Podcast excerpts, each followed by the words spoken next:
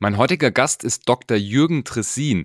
Jürgen ist ein absoluter CFO und CRO-Experte. Er ist seit 32 Jahren als kaufmännischer Leiter und später dann eben seit 25 Jahren als CFO unterwegs, hat da einige Stationen durchlebt. Damals als erste Mal bei der Hochtief AG angefangen als CFO, hat er wirklich auch alles gelernt. In börsennotierten Firma muss man natürlich als CFO sehr, sehr, sehr, sehr sauber arbeiten und ist mittlerweile wirklich ein absoluter Experte, was das ganze Thema Cashflow, Finanzen, Controlling etc. angeht. Er hat mir zum Schluss, also unbedingt bis zum Ende dranbleiben, auch noch verraten, was seine, sag ich mal, Hardcore-Werte sind, die man braucht, um mal ins C-Level zu kommen und dort dann auch wie er 25 Jahre lang zu bleiben. Super spannende Episode, sehr viele Insights in die persönliche Denkweise von Jürgen. Bleibt unbedingt dran, hört bis zum Ende. Viel Spaß, let's go.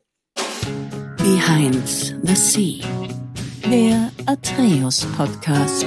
Ich bin Franz Kugelum, Direktor bei Atreus und im Behind the Sea Podcast blicken wir gemeinsam hinter die Sea-Level-Bühne.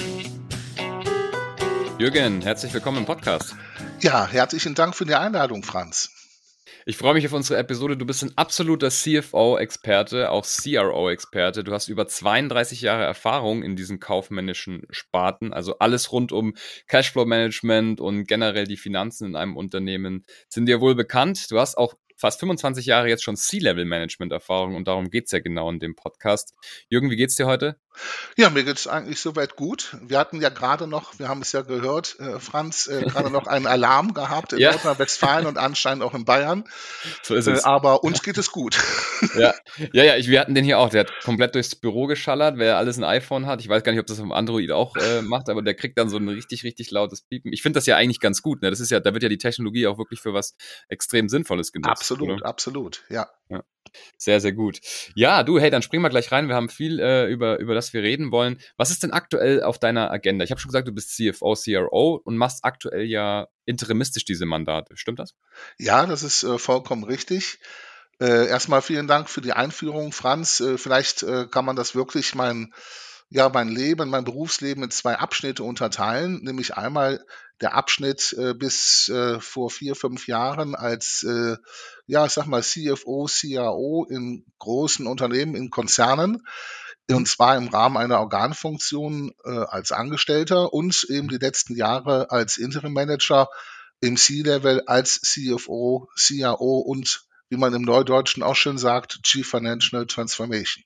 Mhm. Oder Sehr Chief cool. Transformation Officer, genauer gesagt. Stimmt, stimmt, ja.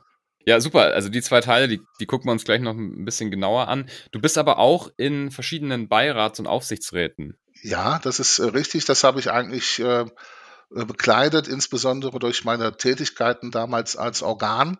Mhm. Äh, und äh, habe auch heute noch die ein oder andere Aufsichts- und Beiratsfunktion inne. Äh, mhm. aber das hält sich jetzt soweit in Grenzen. Das habe ich in den letzten Jahren so ein bisschen nachschleifen lassen.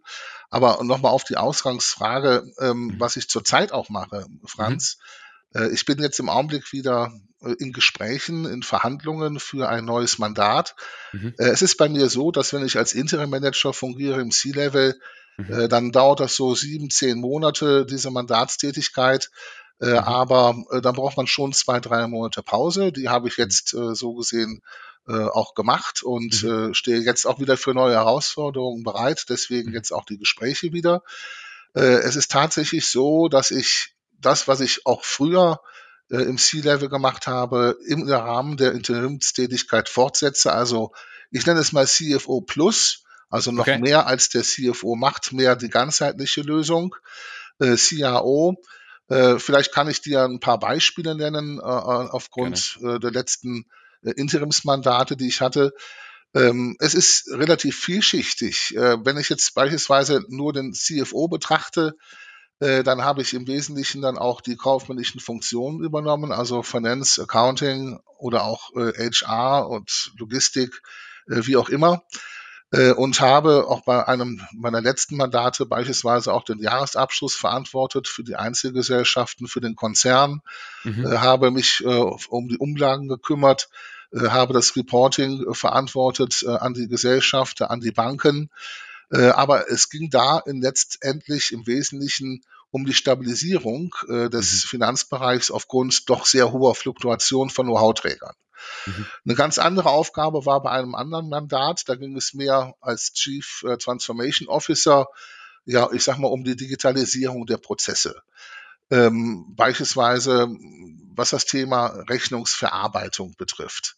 Äh, Im Neudeutschen Purchase to Pay, Order to Cash, Report to Record Prozesse, mhm. End-to-End-Prozesse, die Verantwortlichkeiten festzulegen und mhm. auch entsprechend Eskalationsmaßnahmen zu etablieren. Das war sehr wichtig. Oder mhm. es ging auch äh, um, ja, ich sag mal, zur Ergänzung des integrierten ERP-Systems, um die Einführung eines Tools. LucaNet war es im mhm. Wesentlichen. Mhm.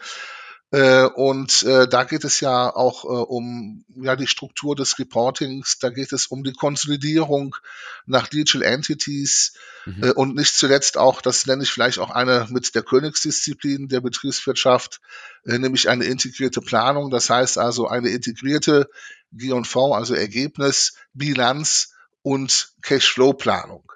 Mhm. Äh, da dient dieses Tool sicherlich auch dazu. Mhm. Ähm, bei einem Mandat habe ich mich dann sehr stark fokussiert auch auf den Aufbau eines professionellen Liquiditätsmanagements äh, im Rahmen einer rollierenden Liquiditätsplanung für die nächsten zwölf Monate. Äh, das sind, ich sag mal, so, so Klassiker eigentlich gewesen. Ähm, mhm. Und vielleicht noch ein Beispiel bei einem anderen Mandat, da bin ich sechs Monate im Ausland gewesen, in Polen.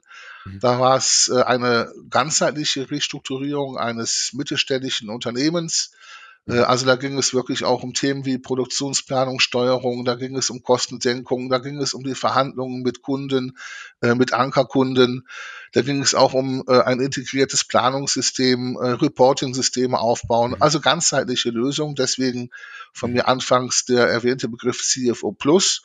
Und das war auch eine sehr spannende Aufgabe im Ausland. Mhm.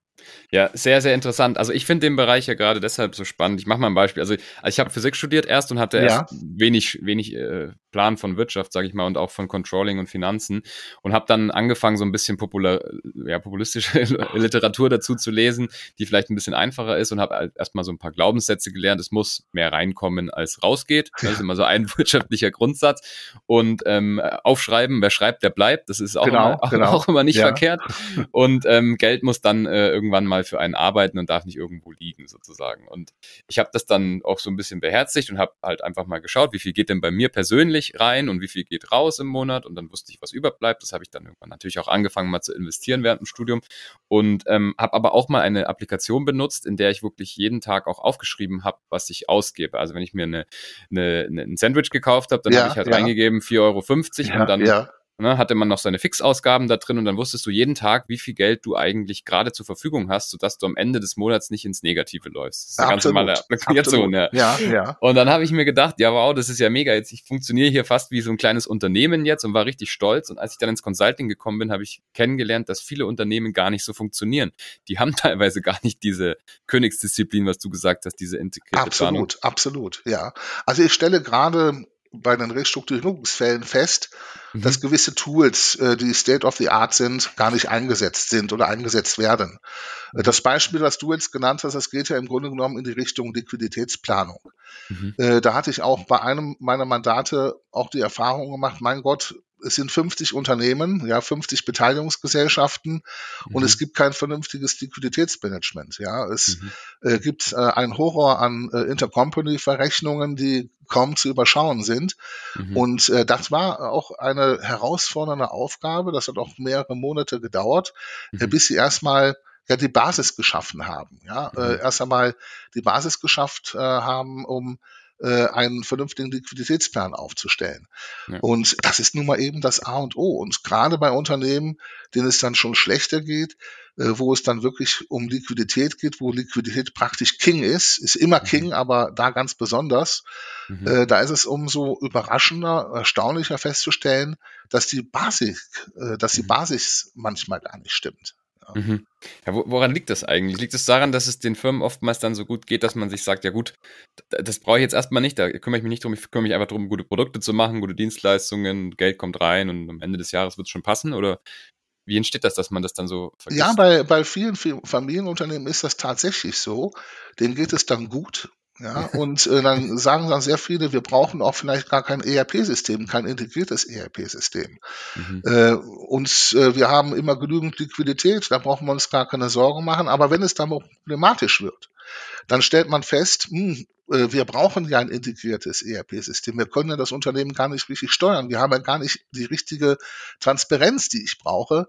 Mhm. Äh, und ähm, dann wird es natürlich dann kritischer. Und bei meinen Restrukturierungsfällen, die ich hatte, steht natürlich dann auch noch die Bank da, ja, die mhm. dann natürlich transparente Zahlen haben wollen, die natürlich die Hände übers Gesicht schlagen, äh, wenn es da keine Profes kein professionelles Liquiditätsmanagement gibt, mhm. äh, oder wenn es dann immer wieder Abweichungen gibt zu den Prognosen. Das hat ja auch seinen Hintergrund.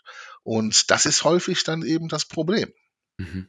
Ja, und dann wirst du geholt, sozusagen. In dem Fall, was die Interimsmandate angeht, werde ich geholt. Ja, es, es ist auch immer wieder das gleiche Strickmuster. Es sind immer wieder die gleichen Probleme oder ähnliche ja. Probleme, die auftreten. Wenn ja. es einem Unternehmen schlechter geht, stelle ich meist fest, es gibt kein integriertes ERP-System. Ich bin ein starker Verfechter für ein integriertes ERP-System, denn damit hast du dann auch eine Durchgängigkeit des Zeitenmengen-Wertestroms, was mhm. absolut wichtig ist, um Transparenz zu schaffen und auch das Unternehmen zu steuern. Mhm. Äh, Themen wie Lucanet, die ich erwähnt hatte, äh, mhm. ist sicherlich ein zusätzliches Tool, um die Arbeit äh, ja zu rationalisieren, um es zu professionalisieren, um auch wiederum Transparenz zu schaffen. Mhm. Äh, ja, das sind äh, die Klassiker, das äh, findet man häufig in Fällen vor von Unternehmen, denen es dann schlechter geht, äh, dass nicht die richtigen oder nicht die Tools äh, State of the Art eingesetzt werden. Ja, mhm. ja verstehe. Ja, sehr, sehr spannend. Schauen wir, schauen wir mal, wie du, wie du, wie du da hingekommen bist und wie du so ein Experte in, diesem, in diesen Themen geworden bist. Ich meine, du hast ja äh, studiert an, äh, in Erlangen und an der, an der Uni Köln und auch in Dortmund und hast schon Betriebswirtschaftslehre auch an, also wurdest auch ausgebildet darin, richtig? Ja, absolut. Ähm, wobei ich dazu sagen muss, ähm, Hauptstudium, das, äh, der Abschluss von mir nennt sich ja Diplomkaufmann. Heute ist es ja das mhm. Bachelorstudium bzw. Masterstudium, aber äh, ich habe an der Universität zu Köln dann den Abschluss zum Diplomkaufmann gemacht und an der Universität äh, zu Dortmund, äh, heute ist es die Technische Universität Dortmund, mhm. äh, habe ich promoviert. Während der mhm. beruflichen Tätigkeit, da war ich auch sehr stolz drauf, dass ich das geschafft oh, wow. habe und mhm. das auch noch so ja, mit einer sehr guten Note. Stark, ja. Herzlichen Glückwunsch auf jeden Fall. Das heißt, du hast auf jeden Fall schon mal da die komplette Ausbildung genossen. Warst du schon als Kind auch schon, sag ich mal, so ein kleiner Kaufmann oder hat man das schon früh gemerkt, dass du irgendwie kaufmännisches Gespür hast? Ja, es hat sich eigentlich relativ spät entwickelt. Okay. Äh, und zwar, ähm, ich greife mal ein bisschen auf mein Elternhaus zurück. Äh, eine mhm. Seite, die mütterliche Seite, ist mehr kaufmännisch und die väterliche Seite mehr rechtlich. Mhm. Ich habe mhm. noch einen Bruder, er ist den Weg des Jurastudiums gegangen. Ich bin dann in die Richtung meiner Mutter sozusagen gegangen, in die kaufmännische Richtung. Es hatte mich schon immer interessiert, aber das hat sich relativ spät eigentlich bei mir entwickelt. So mhm. ein, zwei Jahre vor meinem Abitur. Und dann stand es dann doch für mich fest, ich möchte unbedingt Betriebswirtschaftslehre äh, studieren. Ich glaube, das macht mir Spaß und mache ich gar keinen Hehl draus, habe ich mir auch gedacht, da verdient man auch bestimmt ganz gut. Ja, das stimmt, das stimmt. Okay, super. Ja, sehr, sehr cool. Was war denn dein aller, allererster Job? Mein allererster Job ist ähm, Oh, das sind, das sind, jetzt muss ich gerade überlegen, was der allererste Job war. Ja. Der große Job war eigentlich direkt nach dem Abitur. Da habe ich am Flughafen Düsseldorf gearbeitet.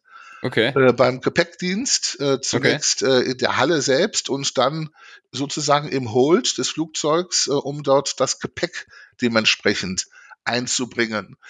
Äh, das habe ich Wahnsinn. sogar äh, vier, fünf Monate gemacht und äh, gutes Geld verdient. Mhm. in der Studienzeit habe ich verschiedene Praktika gemacht, aber auch knallharte Arbeit, beispielsweise Mannesmann. Die gibt's mhm. ja gar nicht mehr. Mannesmann Röhrenwerke. im, im, im Stahlbereich, Röhrenbereich gearbeitet, war da schon in Hochöfen bei 70, okay. 80 Grad wie in der Sauna. Ja. aber da habe ich auch ganz gutes Geld verdient äh, unabhängig von meinen Praktika, die ich absolviert hatte, äh, äh, direkt auch nach dem Abitur, unter anderem bei Mannesmann. Ah, okay. Ja, interessant. Okay, also aber noch nicht so, da war noch nicht so richtig kaufmännisch mal, hätte man ja sagen können. Ja, doch, ja. im, äh, während der Praktikazeit, Ah, Mannesmann okay. Röhrenwerke, das ist schon in die Richtung äh, Okay. kaufmännische Ausbildung rausgegangen. Wobei ich jetzt äh, kein Industriekaufmann bin, also keine Lehre gemacht habe, Ja. äh, sondern äh, tatsächlich, um Geld zu verdienen, äh, innerhalb des äh, Studiums, damit man sich mal ein paar Dinge auch leisten kann, die man sich ansonsten nicht als Student leisten kann. Macht Sinn, macht Sinn. War denn von, war dir schon immer klar, dass du mal ähm, CFO werden möchtest oder, oder C-Level-Manager werden möchtest? Ja, das äh, war eigentlich, ich sag mal, schon relativ frühzeitig mein Endziel. Okay. Äh, Wobei ich natürlich wusste, dass es ein steiniger und ein sehr, sehr schwieriger Weg sein wird. Mhm. Äh, denn ähm, äh, als ich fertig war mit dem Studium, äh, da bin ich ja dann äh, sozusagen in die betriebliche Praxis dann hineingeworfen worden. Das war ja dann die damals die deutsche Babcock, Maschinenanlagenbauer, ein großer Konzern. Mhm. Ähm, da hatten sich eigentlich schon die ersten oder wurden die ersten Zeichen erweckt, dass ich mir sagte, ich will doch höher hinaus und nicht nur als Experte dienen. Mhm. Ich war damals im Bereich Marketing, Marktforschung, äh, Vertrieb tätig, Mhm. äh, sozusagen am Point of Sale. Und äh, da hatte mich das schon sozusagen äh, gereizt, äh, doch äh, sukzessive hochzukommen, wobei man Karriere, muss ich im Nachhinein sagen, sicherlich nicht planen kann. Äh, aber man kann schon sicherlich gewisse Voraussetzungen schaffen. Und dazu dienen sicherlich auch gewisse Charaktereigenschaften, die man haben muss, Fleiß, Ausdauer etc., äh, dass man erstmal versucht, diese Schritte sukzessive zu erlangen. Okay, verstanden. Wie hat sich dann angefühlt, als du das erste Mal CFO geworden bist? Wann war das? Ja, das war äh, in relativ jungen Jahren äh, bei der Firma Hochtief, also Mhm. äh, Bauindustrie, äh, damals auch äh, der größte Baukonzern mit äh, Philipp Holzmann. Mhm. Ähm, da war auch übrigens die Situation die, dass man frühzeitig gesehen erkannt hat, dass man ja eine Transformation durchführen sollte. Und Mhm. das ist etwas, was mich auch in den Gesprächen damals, die ich mit Hochtief, mit dem damaligen Finanzvorstand geführt hatte, auch gereizt hat. Ähm, und insofern äh, hatte ich die Chance gehabt, die Gelegenheit gehabt, äh, das Unternehmen auch in den kaufmännischen Bereichen neu zu strukturieren. Es Mhm. gab kein Controlling in dem Sinne. Ah, Es okay. gab kein professionelles Liquiditätsmanagement. Es hat alles gut funktioniert und damals waren die Zeiten auch so gut, dass das Unternehmen sehr, sehr gutes Geld verdient hat. Mhm. Aber man musste dann doch professionelle Strukturen schaffen. Mhm. Ich hatte dann auch die Gelegenheit gehabt, ein ERP-System basierend auf SAP, damals war es R2, später R3, Mhm. äh, zu installieren. Und ähm, ja, äh, es war eine sehr unternehmerische Aufgabe, die ich hatte. Mhm. Und das war auch das erste Mal in meinem Berufsleben, dass ich auch diese unternehmerische Verantwortung übernommen hatte. Äh, denn vorher war ich, wie gesagt, als Fachreferent tätig äh, bei Babcock und dann später Teamleiter innerhalb äh, der Unternehmensentwicklung bei Thyssen, was mich auch persönlich sehr geprägt hat. Aber tatsächlich die erste CFO-Tätigkeit mit dieser unternehmerischen Verantwortung, äh, die mir riesigen Spaß gemacht hat. Cool. Das ist, Hochtief ist doch börsennotiert, oder? Ja, Hochtief ist börsennotiert. Äh, mittlerweile äh, ist das Unternehmen an die Spanier gegangen. Das ist jetzt Mhm. allerdings auch schon längere Zeit her. Ähm, ich hatte noch diese alte Struktur bei Hochtief erlebt, Mhm. äh, wo äh, Hochtief äh, im Wesentlichen ja, äh, ich sag mal, aus Regionalbereichen bestand. Ich hatte dann Mhm. eben als Division CFO den damals größten Regionalbereich verantwortet in Frankfurt. Mhm. Hochtief kommt ja ursprünglich auch aus Frankfurt, aber die Mhm. Unternehmenszentrale ist in Essen. Ja. Äh, insofern äh, war es vielleicht auch ganz gut, dass man da die räumliche Entfernung hatte zum Vorstand in Essen. Mhm. Ähm, wir waren erfolgreich, mein technischer Partner und ich, und insofern hatte man uns dann relativ schnell auch in Ruhe gelassen. Das meine ich das im positiven Sinne, äh, denn die Ergebnisse konnten sich sehen lassen. Sehr gut. Aber es ist schon so die, also ich, ich kann mir vorstellen, wenn man im Finance-Bereich tätig ist, ist natürlich börsennotiert zu sein, dann die Königsdisziplin, weil man hat ja keine Auswege. Man muss ja reporten und teilweise sogar Absolut, absolut, Ne? absolut. Ja, deswegen ist es ja auch ein sehr starres und straffes Reporting gewesen. Ja. Und äh, ich sagte ja schon, Aufbau des Controlling-Systems, äh, Neuorientierung des Finanz- und Rechnungswesens, äh, Mhm. auch das gesamte Projektmanagement äh, hochtief Mhm. Der Fokus liegt ja im Projektmanagement, dieses auch zu professionalisieren, zusammen mit den technischen Abteilungen. Das waren schon große Herausforderungen, aber es wurde alles sehr gut gemeistert. Und ähm, ganz ehrlich gesagt war man auch sehr stolz darauf. Es war damals in der Zeit, als dann auch die Hochhäuser gebaut wurden, die werden natürlich heute auch gebaut, aber zu mhm. meiner Zeit war es damals gerade der Commerzbankturm, äh, den mhm. ich äh, dann sozusagen mitverantworten durfte, oder mhm. Custom Pollux, auch große Bauvorhaben. Äh, und äh, es ist dann auch spannend. Ich bin auch häufig dann auf der Baustelle gewesen, äh, um mir dann eben das Geschehen anzusehen, um auch zu sehen, wie dann die mhm. Fortschritte im Bau sind. Das war immer hochinteressant und auch der Geruch auch da auf der Baustelle, der war mit dem Beton dann auch immer etwas Besonderes.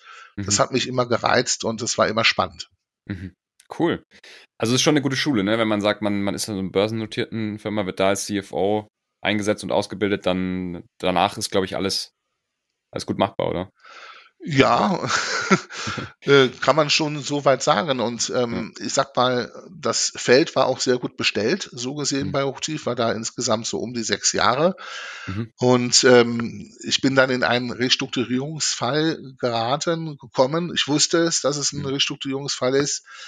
Die Älteren, die vielleicht zuhören, die kennen sicherlich diesen Case, dass es im Unternehmen ja sehr schlecht ging äh, damals. Das war äh, 1999, 2000. Mhm. Äh, dort äh, bin ich ja dann auch Vorstand zwischen den beiden Krisen geworden, also CFO, mhm. hatte aber mhm. im Wesentlichen einen Sanierungsfall zu bearbeiten und mhm. äh, da habe ich eigentlich, ähm, ja, ich sag mal, alles, was mit Sanierung, mit Restrukturierung, die Maßnahmen, die dafür erforderlich sind, äh, mhm. ja, eingesetzt und umgesetzt. Kostensenkungsprogramme, sehr unangenehme ähm, äh, Personalentlassungen äh, vornehmen mhm. müssen, mhm. um das Unternehmen eben wieder stabil zu machen. Nicht zuletzt dann natürlich auch das ganze Thema, was mit einer finanziellen Restrukturierung verbunden mhm. war. Mhm. Da ging es tatsächlich um dreistellige Millionensummen. Oh, ja, das ist natürlich auch ein hartes Thema, ne? wenn man natürlich dann als CFO oder als CRO, also Restructuring Officer, dann natürlich in finanziell schlechtere Zeiten eingesetzt wird, was ja auch oft der Fall ist, dass man natürlich dann auch mit, mit Kündigungen etc. zu tun hat. Absolut, ja. Ah, ist es dann so, ich meine, am Ende des Tages, es muss jemanden geben, der sich dann darum kümmert. Insofern muss man sich wahrscheinlich dann daran gewöhnen. Aber wie war das oder wie war das am Anfang und wie ist das jetzt so für dich, wenn du solche Sachen hast? Wie gehst du ja, um? Also ich, äh, man muss sicherlich unterscheiden, äh, wenn, äh, wenn du jetzt auch Personalentlassungen vornimmst und du bist schon längere Zeit im Unternehmen mhm. äh, und kennst äh, die äh, Personen, äh, mhm. kennst die familiären Hintergründe. Äh, das ist, glaube ich, noch besonders schwer. Äh, wenn du allerdings dann eben ganz frisch in das Unternehmen reinkommst und mhm. du siehst, es geht nicht ohne Personalentlassung, mhm. äh, so brutal sich das auch anhört, aber ähm, da hast du natürlich auch andere Berührungspunkte. Und ähm, äh, es, es geht ja letztendlich auch um das, um das Überleben des Unternehmens. Es geht um den Weiterbestand des Unternehmens. Ja. Und da ist es dann eben manchmal dann doch notwendig, äh, dass dann eben Personalanlassungen vorgenommen werden. Natürlich möglichst versuchen, unter sozialen Gesichtspunkten oder über Fluktuation. Da gibt es ja sicherlich verschiedene Möglichkeiten. Aber das ist mhm. natürlich dann sehr unangenehm. Klar. Okay. Ich will jetzt ein bisschen so reingehen in deinen Tag, wie du den so gestaltest und wie du es gemacht hast, dass du ja halt 25 Jahre in dem Job auch bleibst, weil manche sagen ja auch dann nach fünf Jahren oder nach zehn Jahren, was ja auch schon ewig ist, äh, boah, jetzt, jetzt brauche ich mal, also jetzt, jetzt mache ich das nicht mehr so mit weiter. Äh, wie, wie schafft man das wirklich dann 25 Jahre erfolgreich im C-Level zu sein? Sta ja, ja erstmal so, ja, ja, allgemeine Frage. Ja, das äh, ist, ist eine sehr gute Frage. Und ähm, ich glaube, äh, man benötigt einmal ja gewisse Tools. Ich hatte schon einige Tools genannt, die State of the Art sein müssen. Mhm. Äh, und äh, es bedarf dann auch gewisser, ja, äh, ich sag mal, Soft Skills. Vielleicht mal nochmal mhm. kurz zu den Tools. Mhm. Äh, ich hatte schon einige erwähnt, das will ich auch jetzt gar nicht so weit ausführen, aber ja, ich hatte ja schon gesagt, dass ich ein großer Verfechter bin für Transparenz. Mhm. Äh, und ähm, äh, auch was die Digitalisierung der Prozesse angeht, äh, um eine Durchgängigkeit des Wertemengen-Zeitenstroms zu haben. Mhm. Da ist es eben sehr wichtig, dass man eben über ein integriertes ERP-System verfügt. Äh, das muss aber auch dann entsprechend auch umgesetzt werden, eingesetzt mhm. werden. Das ist wichtig. Mhm. Äh, dann begleitende Tools wie Lucanet hatte ich auch schon erwähnt für Reporting, für Konsolidierung etc. Mhm. Äh, ja, auch ein professionelles Liquiditätsmanagement einzuführen. Nicht mhm. zuletzt auch die Beschleunigung, Automatisierung der Rechnungsverarbeitung etc. etc. Ich kann da ganz viele Beispiele nennen, auch was die Einführung von KPIs angeht, zur Steuerung des Unternehmens oder Balance Scorecard zu nehmen und um das Unternehmen im Rahmen eines Management-Informationssystems zu steuern. Das sind alles Dinge, die sehr wichtig sind, ähm, da up-to-date zu sein, äh, um, wie gesagt, Transparenz zu schaffen. Das ist mhm. ganz, ganz wichtig. Aber nicht zu zuletzt, äh, diese Tools, die müssen auch entsprechend konsequent äh, umgesetzt werden, um dementsprechend auch professionell eingesetzt werden zu können. Mhm. Ja, dann die äh, Soft Skills, die ganz, ganz wichtig sind. Ähm, dass äh, auch eine gewisse Ausdauer da ist, dass man sehr fleißig ist, äh, mhm. dass man auch über das entsprechende Durchsetzungsvermögen verfügt, dass man mhm. auch überzeugen kann, äh, dass man für die Aufgabe brennt und sich auch für die Aufgabe begeistert. Äh, das sind sicherlich wichtige Charaktereigenschaften und äh, vielleicht auch wenn ich mal die drei Cs betrachte, damit meine ich Charakter, Charakter, Charakter. Damit ist eigentlich auch schon sehr, sehr, sehr viel gesagt. Das mhm. ist manchmal noch wichtiger als die fachliche Qualifikation, die einfach da sein muss. Ja. ja. Ähm, aber nichts zuletzt ist die Empathie sehr wichtig. Das heißt, sich in die Mitarbeiter hineinzuversetzen, mhm. äh, die sozusagen für die Erledigung der Aufgaben auch entsprechend äh, mitzunehmen, diese zu fordern äh, aber auch zu fördern und auch äh, zu Höchstleistungen zu motivieren. Äh, das ist auch ein ganz, ganz, ganz wichtiger Punkt. Und nicht mhm. zuletzt, ich präge einen, äh, einen kooperativen Führungsstil, aber nicht zuletzt muss am Ende des Tages natürlich eine Entscheidung getroffen werden. Wichtig ja. ist auch die Teamarbeit im Vorstand, im Management, äh, dass man konstruktiv, vertrauensvoll miteinander äh, umgeht. Ähm, also diese, diese Faktoren, die ich jetzt kombinieren würde, diese Tools und diese Eigenschaften, die man haben muss, die dienen sicherlich auch dann dazu, dass man überhaupt in diesen C-Level hineinkommt, mhm. beziehungsweise dass man sich auch dort im Top-Management halten kann. Und es sind letztendlich auch die wesentlichen Erfolgsfaktoren, dass das Unternehmen auch erfolgreich am Wettbewerb äh, operieren kann. Mhm. Aber vielleicht gebe ich noch einen, einen kleinen Tipp äh, den ich auch für den ich persönlich auch für sehr wichtig halte. Mhm. Äh, und zwar, ähm, wenn eine Kantine im Hause ist, ja. äh, dann finde ich, sollte man äh, den Gang in die Kabine nicht nur dazu nutzen, um etwas Nahrung zu sich zu nehmen, sondern äh, mit den Mitarbeitern und mit, mit den Mitarbeiterinnen, äh, egal ob es jetzt White Colors oder Blue Colors sind, zu kommunizieren, sich dort an den Tisch zu setzen, sich mit den Leuten zu unterhalten, äh, auch über die Alltagsprobleme hinaus. Auf diese mhm. Art und Weise wird man nahbar. Äh, auf diese Art und Weise erfährt man auch unheimlich viele Dinge über das Unternehmen, die man sonst nicht erfährt. Ja. Und man hört auch vielleicht schon, der ein oder andere möchte kündigen. Warum will er kündigen? Stimmt. Äh, da bekommt man sehr, sehr vieles mit. Also diesen Tipp kann ich nur gerne mitgeben, wenn eine Kantine ist, nutzt diese Kantine. Ansonsten ist bei mir auch immer die Tür offen, hin und wieder natürlich auch äh, hin und wieder geschlossen. Äh, aber das würde ich mal sagen, sind eigentlich die Erfolgsfaktoren, äh, sich im Unternehmen zu behaupten.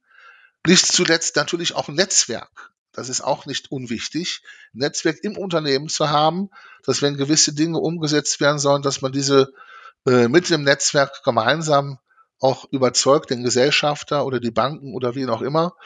Äh, das halte ich äh, für die wesentlichen Komponente. Okay.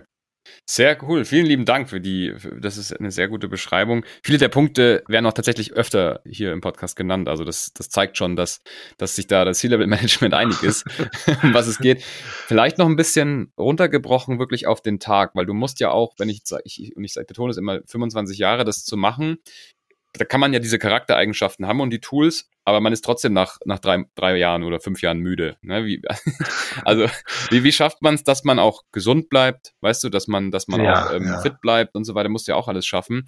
Wie sieht denn das, hast du da so Sachen die, äh, im Tag, die du vielleicht hervorheben möchtest, wie zum Beispiel, dass du irgendwie immer früh aufstehst oder, oder, oder früh ins Bett gehst, viel schläfst, achtest so viel auf Schlaf, äh, äh, Gesundheit, Sport und solche Sachen? Ja, ja. Also auf den Schlaf achte ich, um da erstmal anzufangen, natürlich, mhm. das ist okay. gar keine Frage äh, denn äh, man muss ja auch ausgeruht sein, um den harten Job auch begehen zu können. Äh, aber ähm, ich stehe morgens sehr früh auf, im Regelfall mhm. so gegen 6.30 Uhr. Mhm. Äh, mache keinen Frühsport. Viele machen mhm. ja morgens Frühsport. Ich mache keinen Frühsport. Ich frühstücke im Regelfall ausgiebig, versuche immer vor 8 Uhr dann auch im Büro zu sein. Äh, aber ich sag mal, die Balance, die finde ich im Wesentlichen, indem ich abends äh, versuche, bis zu einer Stunde zu walken. Okay. Also das heißt nicht zu laufen, sondern schnell zu gehen. Mhm. Äh, und ähm, ja, ich halte mich oder versuche mich auch auf Trab zu halten, indem ich am Wochenende sehr viel Gartenarbeit mache. Wir haben einen relativ großen Garten. Verstehe. Äh, und ähm, ich schwimme sehr gerne, ich äh, fahre sehr gerne Fahrrad. Äh, aber nichtsdestotrotz, ähm, die, die Kraft, äh, die ich brauche, die hole mhm. ich mir im Wesentlichen aus der Familie. Okay. Von meiner Frau, von meiner Tochter. Mhm. Äh, das ist für mich sehr, sehr wichtig, ähm, äh, einmal um die Balance zu haben, um für mich persönlich fit zu sein. Mhm. Äh, denn man muss ja auch im Geist versucht, äh, auch immer relativ frei zu sein. Äh, aber das gelingt mir, wie gesagt, dann abends meist äh, durch die Walks, um den Geist dann frei zu bekommen. Ah, okay. Ja, das hat ja auch so ein bisschen was Meditatives, ne? wenn man dann einfach mal nichts konsumiert, einfach nur läuft und ne, halt einfach. Absolut, absolut. Und da versuche ich auch vollkommen abzuschalten. Mhm. Äh, es ist ja mhm. jetzt mhm. gerade im Rahmen meiner Interim-Management-Tätigkeit so, dass ich ja in der Regel nicht zu Hause bin in der Woche. Ja. Äh, das heißt, äh, ich arbeite abends bis 8, 9 Uhr meist, mhm. um dann anschließend, wie gesagt, einen Walk zu begehen, wenn ich dazu noch zeitlich auch in der Lage bin. Mhm. Aber ähm, das ist äh, vielleicht, ich sag mal, das Los, was man ziehen muss als Interim Manager, dass man dann eben nicht zu Hause ist und dann eben auch nicht dieses geregelte Leben hat, äh, sondern tatsächlich dann 14, 15 Stunden äh, für die Unternehmen, für das Unternehmen tätig ist, weil man ansonsten auch nicht weiß, abends irgendetwas anzufangen, davon jetzt abgesehen. Ja, okay. Ja, sehr, sehr toll. Also ich, ich finde, das sind, das, sind, das sind genau die richtigen Tipps. Wenn du jetzt vielleicht auch, wir haben ja unterschiedliche Zuhörergruppen. Wir haben einmal ähm, die Leute, die sind auch im C-Level, das sind deine Kollegen, deine Kolleginnen. Dann haben wir aber auch Leute, die, die da mal hinkommen wollen und also Young Professionals vielleicht, die, die sich für C-Level interessieren. Hast du für die nochmal einen besonderen Tipp? Also vielleicht, ne, wenn man, wenn man auf dem Weg dorthin ist und vielleicht noch nicht die Tools halt jetzt einsetzen kann oder, oder eben noch gar nicht angekommen ist einfach. Ja. Ja, äh, eigentlich äh, die Tipps, die ich dann auch schon vorhin mhm. so als äh, okay. Soft äh, Skills genannt habe. Ähm, also man braucht schon eine gewisse Ausdauer. Man braucht auch Fleiß. Mhm. Äh, und ähm, ja, ich sag mal, man muss auch für die Aufgabe, das hatte ich auch schon erwähnt, man muss brennen, man muss begeistern. Von nichts kommt nichts. Äh, und ähm, ich, ich nenne vielleicht mal ein kleines Beispiel. Ich äh, äh, habe ja schon sehr viele, sehr viel äh, Personal auch eingestellt, beispielsweise Leiter mhm. Controlling, da fällt mir ein Beispiel ein. Mhm. Ähm, ich hatte mit ihm sehr gutes, mit einem Kandidaten sehr gute Gespräche geführt. Ich führe grundsätzlich immer zwei, drei Gespräche, um auch zu sehen, mhm. wie entwickelt sich der Kandidat in den Gesprächen. Und es lief alles sehr gut und ganz zum Schluss äh, sagte er zu mir, ja, äh, ich könnte mir die Aufgabe als Leiter Controlling gut vorstellen. Äh, bisher äh, habe ich, sagte er, so zwei, drei Tage die Woche Homeoffice äh, und er könnte sich das nur so vorstellen, äh, für mich zu arbeiten mit äh, mindestens vier Tagen Homeoffice. Mhm. Und das war dann für mich das Kriterium, den Kandidaten nicht zu nehmen. Mhm. Weil ich der Meinung bin, dass man eine Abteilung nicht führen kann, äh, wenn mhm. man, ähm, ich sag mal, alles nur vom Homeoffice aus erledigt. Mhm. Ja. Äh, und ähm, was ich damit sagen möchte ist, man muss natürlich dann präsent sein, man muss sich zeigen, äh, mhm. man muss entsprechend äh, kommunizieren, man muss äh, die Leute versuchen mitzunehmen. Mhm. Äh, und ähm, wie gesagt, es reichen dann nicht nur äh, die, die Tools, äh, die man einsetzen oder einsetzen kann, mhm. sondern die drei Cs, von denen ich gesprochen habe, die halte ich für sehr, sehr wichtig. Ja. Äh, die, äh, das Thema Charakter, Charakter, Charakter, das kann ich immer nur wiederholen. Äh, und wie gesagt, zusammengefasst, ohne Fleiß kein Preis. Ja, man muss ja. sich zeigen, man muss sich präsentieren. Man muss auch das Gefühl haben, dass der Vorgesetzte einem auch vertraut, dass er sich auf ihn verlassen kann. Ja. Das sind so die Tipps, die ich, die ich geben kann, die ich für sehr wichtig halte, um überhaupt Karriere zu machen. Mhm. Das sind sozusagen die Basics. Lassen wir so stehen. Finde ich super. Jürgen, vielen Dank, dass du im Podcast warst. Wir sind schon am Ende. Wie kann man dich denn erreichen, wenn man mit dir äh, in Austausch gehen will? Ja, auch erst einmal nochmal herzlichen Dank, Franz. Das hat riesen Spaß gemacht. Ich, ich bin jetzt ganz überrascht, Absolut. wie schnell die Zeit auch vergeht oder vergangen ist. Stimmt. Ähm, ja, am besten bin ich vielleicht über LinkedIn erreichbar. Mhm. Okay. Ähm, äh, Xing nutze ich jetzt eigentlich weniger, bin mhm. zwar auch über Xing erreichbar, aber am besten wäre es tatsächlich über LinkedIn. Klasse. Dann packt man das unten mit in die Show Notes und wer mit dir in Austausch treten will, der versucht es auf LinkedIn. Sehr ansonsten, gerne. Ja, ansonsten kann ich natürlich auch gerne ein Intro machen. Wer sich nicht traut, der ruft mich einfach an oder, genau. oder schreibt mir, dann, dann stelle ich euch einander vor, auch sehr gerne. Ja, sehr gerne, ja.